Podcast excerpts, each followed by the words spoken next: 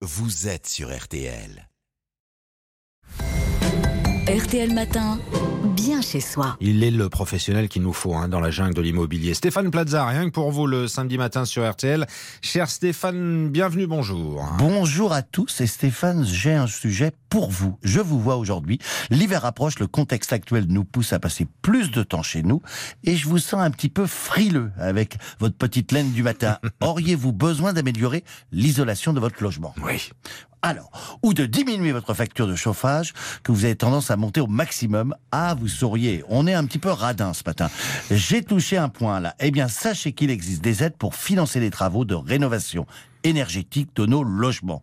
Parce que le prix des travaux, bah, ça fait froid dans le dos, on peut le dire, et il faut faire attention à son pognon. Alors, puisqu'on n'a pas forcément les moyens immédiatement, il existe de nombreuses aides variables selon nos revenus et qui permettent déjà de limiter ses dépenses. Monsieur, Carpentier, cher auditeur, voici quelques pistes.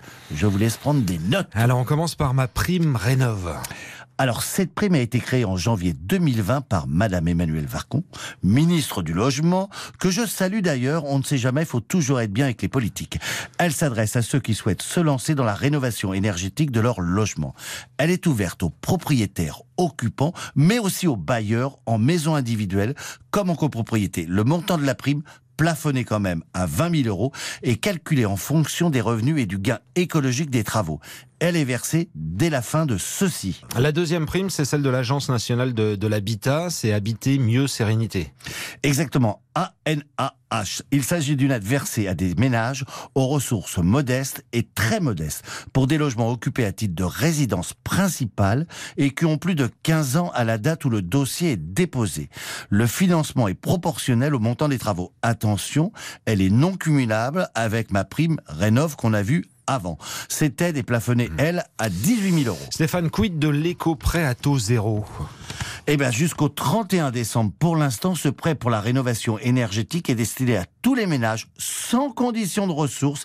Il est plafonné à 30 000 euros, remboursable sur 15 ans. Et jusqu'au 31 décembre, pour l'instant, affaire à suivre évidemment. Le prêt personnel de travaux, ça aussi, c'est un bon plan? Ça, c'est bien. Ce crédit de la consommation est une solution classique lorsqu'on envisage de mener à bien des travaux de rénovation. Quel qu'il soit, il s'agit de s'adresser à un établissement bancaire qui vous fera une proposition avec un taux d'intérêt. Le montant est plafonné à 75 000 euros. Il faut généralement fournir des justificatifs, devis et factures pour pouvoir l'obtenir, évidemment. Et est-ce qu'il y a des aides locales? Au-delà des aides nationales, bien sûr qu'il existe aussi de nombreuses aides locales pour améliorer la performance énergétique de votre logement. Pour retrouver les aides proposées par votre région ou votre commune, l'Agence nationale pour l'information sur le logement, ANIL, ANIL, met à votre disposition un outil qui recense ces aides sur l'ensemble du territoire. Rendez-vous donc sur lanil.org.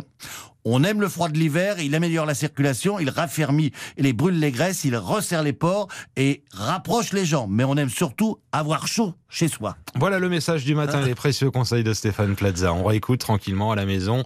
Directement, vous vous connectez sur l'appli RTL.